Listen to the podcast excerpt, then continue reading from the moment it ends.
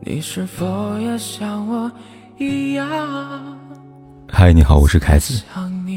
不管天有多黑，夜有多晚，我都在这里等着跟你说一声晚安。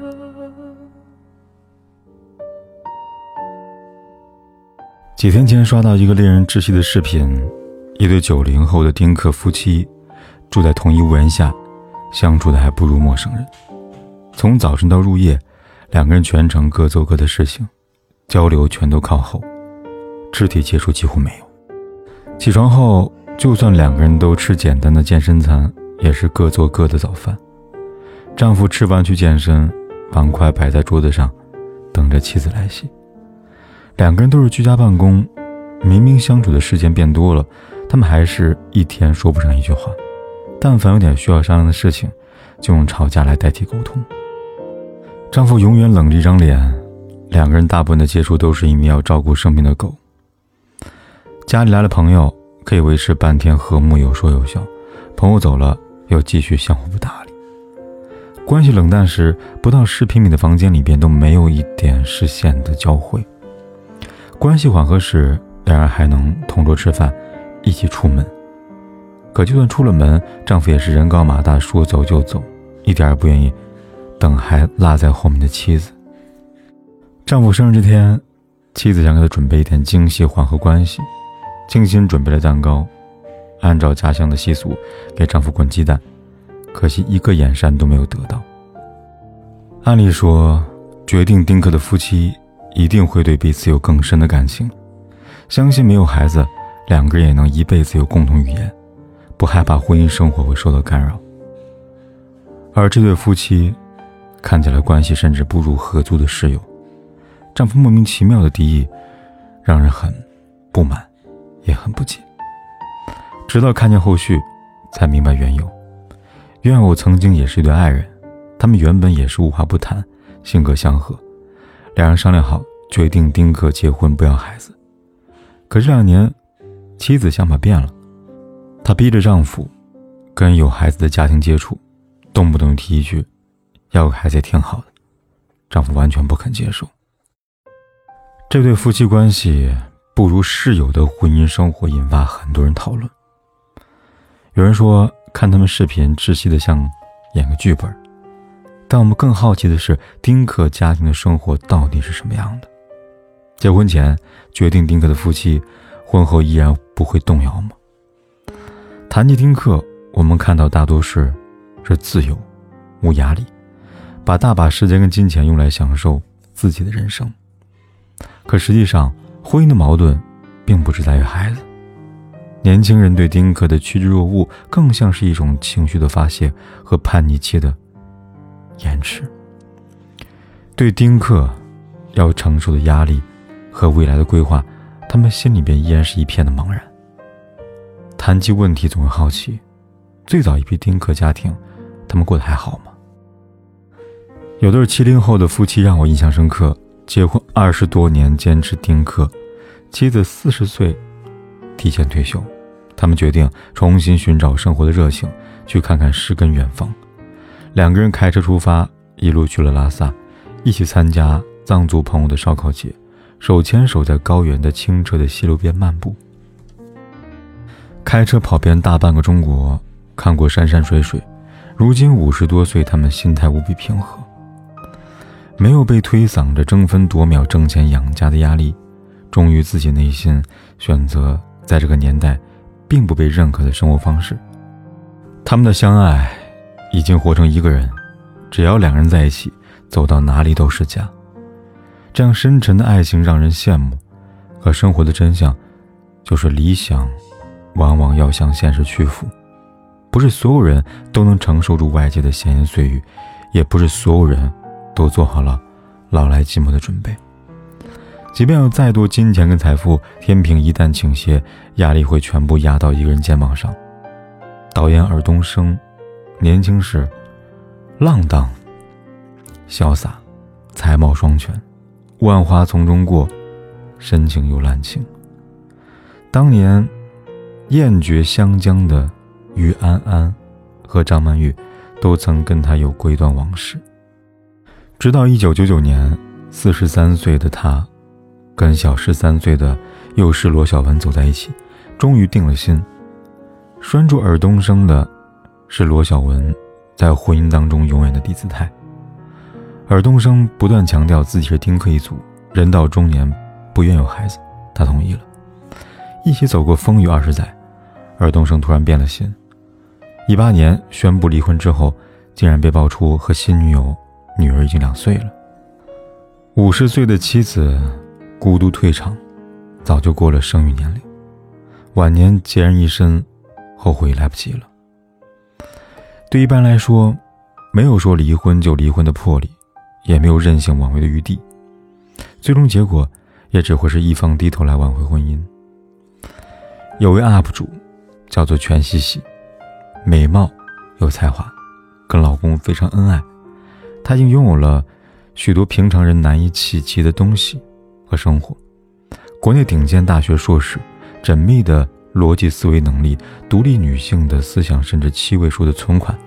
跟老公婚前约好丁克，结果结婚第四年，老公反悔了。在深爱的丈夫跟自由理想之间，她选择妥协。怀孕生子，按部就班，走进自己曾经最想逃脱的漩涡。说心甘情愿是不可能的。但是人生没有回头路可以走，这是大多数丁克家庭经历的过程。高调的选择，在外界跟内心的折磨当中动摇，然后趁着还在育龄，抓紧时间。对丁克的坚持很难盖过父母不孝的谴责，跟实际上老无所养的压力。人心既脆弱多变，为了更在意的东西，只能选择妥协。对于虚无缥缈的未来，谁也不敢说的那么笃定。说到底，丁克必须是夫妻双方达成一致的选择。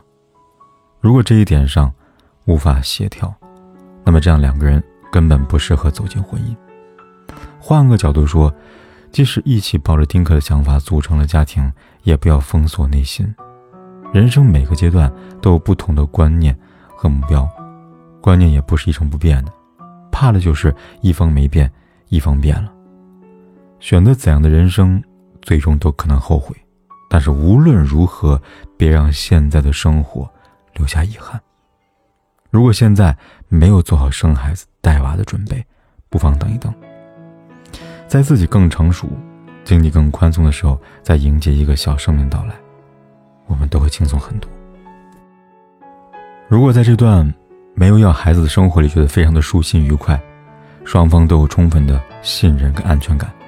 那就保持现状，一直走下去，不要因为外界的种种声音左右摇摆。一会儿担心老无所养，一会儿担心别人的眼光跟闲言碎语。遇到问题，想办法解决。毕竟承担结果，不是高谈阔论发表意见他们，而是做出选择的那个自己。有些人是被动选择丁克的，因为夫妻一方没有生育能力。这样的婚姻单纯与爱维系，两个人接受现实，专注于生活，反而容易长久。双方相互依靠，彼此支撑，夫妻的关系会更加紧密。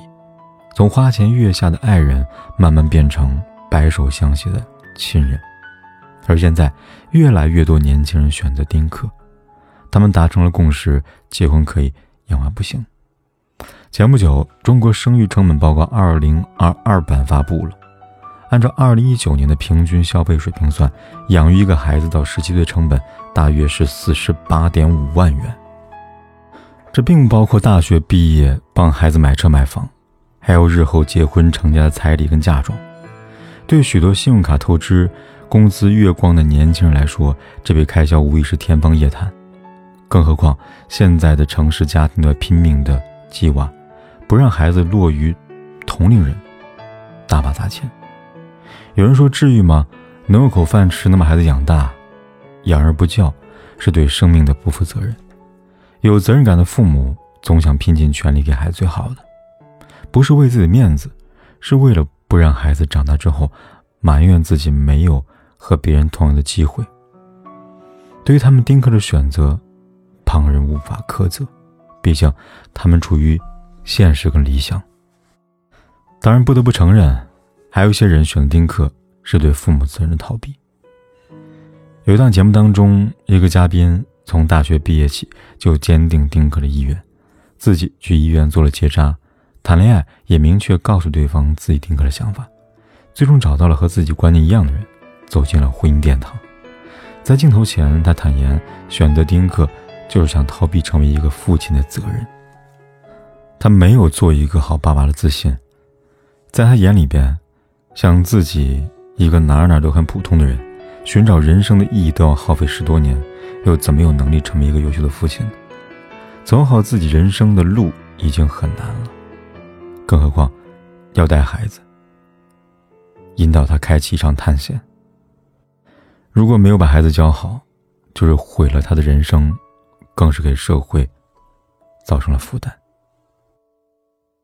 想到有这样一种可能，他无法接受父亲这个身份，而从小就家境优渥，可以选择自己喜爱的生活。对他来说，无法给予自己孩子选择的权利，依然是一种失败。养老难、生病没人照顾这样的问题，他早给自己想好答案了。小毛小病有医生护工在，不是问题。如果真到 ICU 插管子，消耗孩子积蓄，换来毫无生存质量的寥寥数日。他宁愿放弃生命，并且他在好几年前就签署了器官捐献登记，即使不生孩子，他也会用自己的方式回馈社会。无论是清醒还是逃避，丁克的决定都是出于自己。只有身在其中，才能理解每个人最终的选择。与其站在道德制高点去指责，不如也设身处地了解一下他们面临的处境。用自己以为圆满而幸福的人生去说教别人，只会陷入另外一个死胡同。丁克毕竟只是非常非常小众，也很难维持的生活方式。平等的人生观念下，他们的选择应该被尊重，更应该反思：如今日渐升温的浪潮下，存在着哪些难以忽视的问题？叔本华说：“我们不应该从自身之外期望太多，思考跟修正之后。”或许我们也能从别人的人生里找到一点自己未来的方向。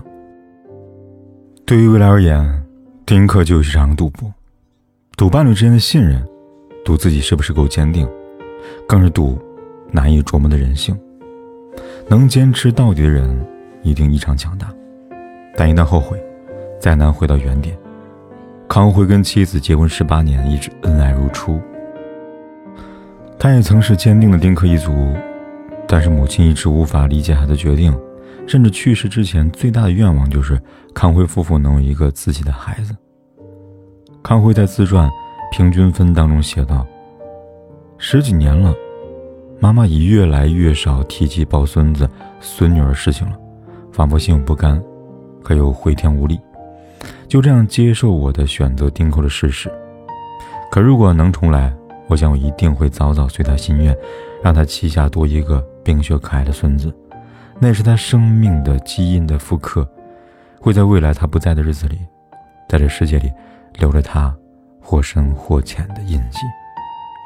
他后悔听课了，即便是出于一颗孝心。二十岁只想逃离父母的管束，觉得人就要坚持自己的选择，活出精彩。可到了四十多岁，心越来越软，越来越感受父母养育不易，只想让他们少点遗憾。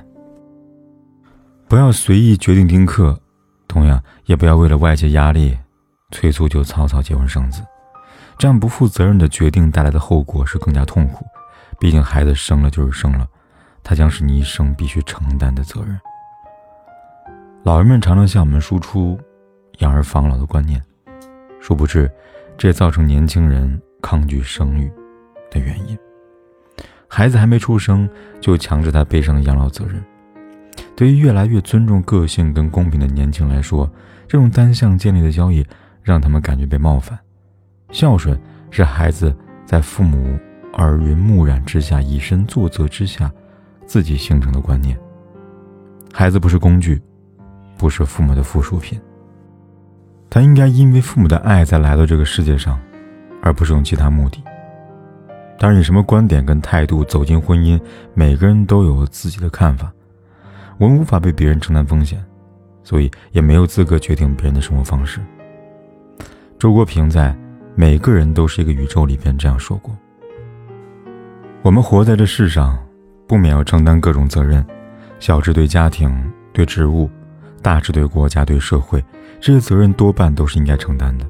不过，我们不要忘记，除此之外，我们还有一项根本的责任，就是对自己的人生负责。所以，无论做出什么样的决定，都不要辜负这乘兴而来的一辈子。